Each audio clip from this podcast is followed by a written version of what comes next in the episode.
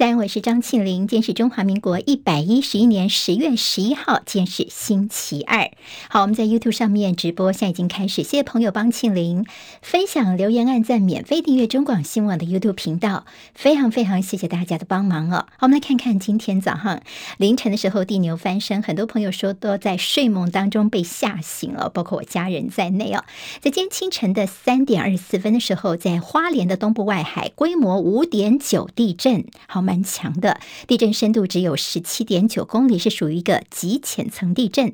最大震度落在花莲跟宜兰有四级，另外在台北、新竹、南投、桃园三级，台中、台东、苗栗、云林、彰化、嘉义都是两级的震度，高雄、台南、屏东一级。其中在宜兰花莲地区的朋友可能有收到国家级的灾防告警的简讯，好，这警铃大作。而在昨天晚上，其实时间往前推七个小时，大概八点十七分的时候，花莲近海才刚发生过规模五点三的地震。今天的凌晨三点二十四分是五。五点九地震，好，昨天也是一个浅层地震。昨天的那起地震最大震度在台东四级。好，今天早上真的觉得全台可能是冷空气发威哦，感觉上都是有点冷哦。大家早上起来一定要注意保暖。今天呢，由于东北季风影响，清晨各地都比较凉。早上在北部低温大概是二十度，中南部二十一、二十二度，而且今天水汽会再增加哦。桃园以北跟东北部有短暂雨，明天跟后天，礼拜三、礼拜四降雨会更加明显。到了周末的时候，会有热带扰动来到吕宋岛附近，到时候我们北部跟东半部的雨势会更明显。险，也就是这个雨弹会炸一整个礼拜。至于这个热带扰动会不会进一步的形成台风呢？则还要再观察。政策紧缩跟地缘政治风险让投资人相当的担忧，美股延续上周末的跌势，今天四大指数都是收黑的。道琼间跌九十三点，收在两万九千两百零二点；纳斯克指数跌一百一十点，跌幅百分之一点零四，收在一万零五百四十二点。史坦普白指数跌二十七点，收三千六百一十二点。费半跌最多，费半间跌了按八十一点，跌幅有百分之三点四五，跌八十一点，收在两千两百七十五点。好，美国对于大陆祭出新一波的晶片出口管制措施，引发了外界对半导体产业不景气啊还没有结束的担忧，所以今费半从早盘曾经一度重挫超过百分之四。今天台积电的 ADR 呢，中场是跌百分之三点三一。为了报复日前克里米亚大桥遭到攻击，俄罗斯在昨天朝着乌克兰境内发射至少七十五枚，有说法说有八十三枚这样的一个飞弹，所以在乌克兰境内造成至少十一人死亡，六十四人受伤，其中基辅人口密集区的伤亡惨重。这是乌俄战争发生至今，俄罗斯对于乌克兰的平民跟相关的关键基础设施最广泛的一次攻击。俄罗斯总统普廷发表全国演说，认了这次的报复行动。他神情严肃地说呢，因为前几天克里米亚大桥爆炸案的幕后策划者就是乌克兰，说乌克兰做了一次恐怖攻击，所以呢，自己对乌克兰的能源、通讯、军事设备发射远程飞弹作为报复。普廷并且扬言，未来如果还有类似的动作的话，他还会有更猛烈的回应。好，泽伦斯基是谴责俄罗斯试图把他们从地球上抹去。今天泽伦斯基发表一个影片，他的最新说法，他说乌克兰不会因为俄罗斯飞弹攻击而被吓倒，我们只会更加的团结。他并且扬言要让俄罗斯的军队面临更为痛苦的战场。好，现在看到欧盟跟北约也是谴责俄罗斯。美国总统拜登发表声明，批评普廷所发动的非法战争残暴。他并且说，美国将会结合盟邦跟伙伴，继续让俄罗斯呢为自身的侵略行为付出代价，而且必要的时候要支援给乌克兰军队，保卫自己的国家跟自由。好，昨天其实在这轰炸乌克兰的事件当中呢，看到南韩三星的基辅办公室也遭到俄罗斯的轰炸，另外德国领事馆也遭殃，不过里面。没有人在里面，而由于俄罗斯的巡弋飞弹这次有飞过了摩尔多瓦的领空，所以摩尔多瓦也非常的生气哦，现在召了这个驻俄大使来表示抗议。而长期支持普廷的白俄罗斯总统卢卡申科则决定跟俄罗斯站在一起，他们说他们要部署联合部队来应应现在的紧张局势。北韩的金正恩最近除了接连的试射飞弹之外，也传出在八号的时候，他们曾经出动一百五十架的战斗机进行大规模的空中攻击综合演练。而当时呢，说南韩军方还紧急出动了 F 三五 A 逆踪战机来应对北韩一次出动了一百五十架战机将同时升空的举动。好，接下来进行十分钟早报新闻。十分钟时间，我们快速了解台湾今天的日报重点。但今天的报纸头版头条都看到了蔡英文总统昨天在我们的双十国庆演说当中哦，他的一些重点谈话。从报纸不同的标题可以看到不同的一些编辑政策。联合报今天的头版标题叫做“蔡总统说愿意跟北京寻求台海和平方法”。中国时报的标题大做的是“总统说兵戎相见绝对不是两岸的选项”。自由时报则是拉出总统说呢，是光荣也是骄傲，他大声的说出我是台湾人。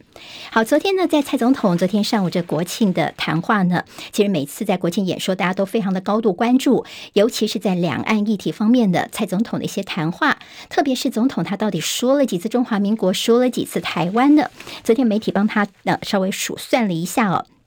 昨天的国庆讲话当中，总共是提到中华民国提三次，中华民国台湾提三次，提到最多的是台湾，台湾总共提到五十一次。好，昨天呢，由于这个台海局势最近的紧张，所以总统在国庆演说当中，他也呼吁北京当局不要误判，不要试图利用台湾政党之间的激烈竞争来分化台湾社会。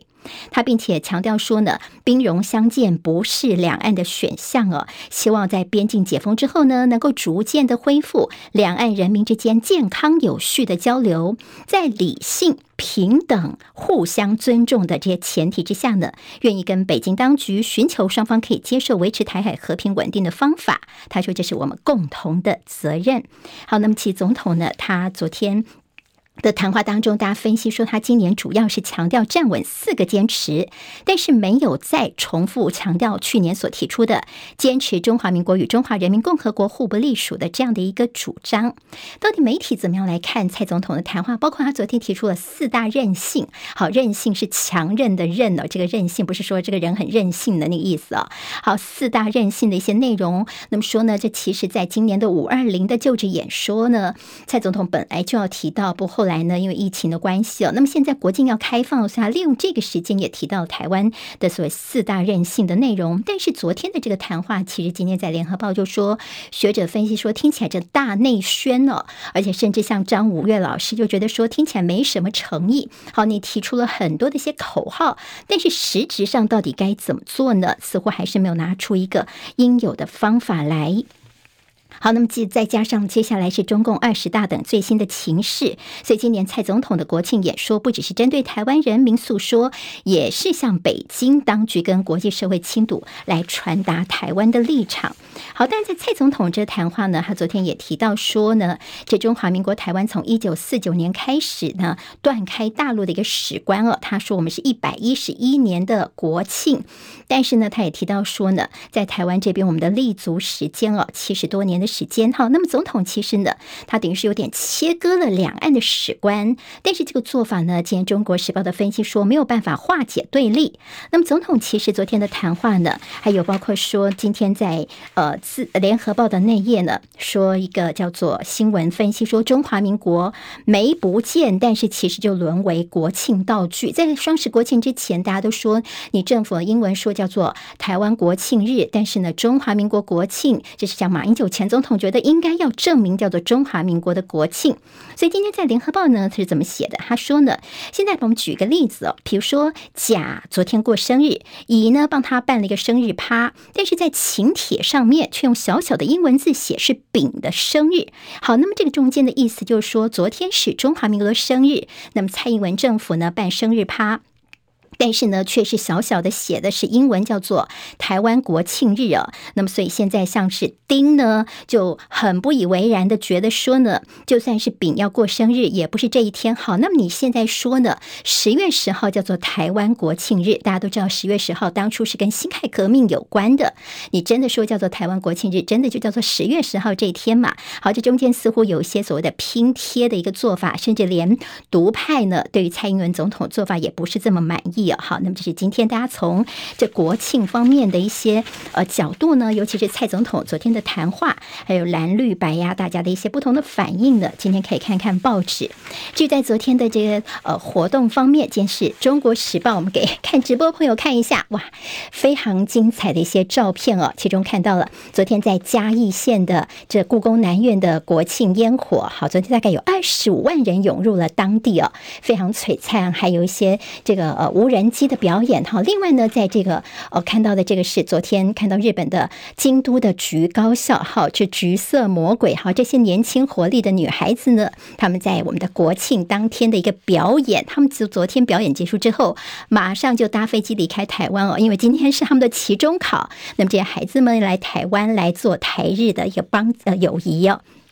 那么其他的，其中这个主视觉，今年国庆的主主视觉其实很白色。有人说呢，感觉上那个在总统府前是蛮肃穆的，所以我们如果给看这《中国时报》的这个图集哦，看起来好像其实很红啦、橘色啊，国旗的颜色。那么今年其实在总统府前等大家的感受并不是这样子的。好，今天报纸其实还大作有呃昨天所公开的哥伦比亚广播公司六十分钟节目，嗯，访问的是张忠谋哦，台积电的创办人张忠。中谋他的说法，今天中时联合自由都大作，其中在呃自由的头版说，张忠谋说，中国如果重经济的话，他们会克制动武。好，主要张忠谋呢，他被问到说，如果中国入侵台湾的话，会不会把台积电给国有化？张忠谋他的说法是说，如果发生战争的话，台湾是会被摧毁，一切都会被毁灭的。所以他其在谈话当中提到说，如果那个人他是首要目标是经济福祉，那我认为他们应该会节制，并不会攻打台湾。所谓的那个人呢，意思就是指习近平了。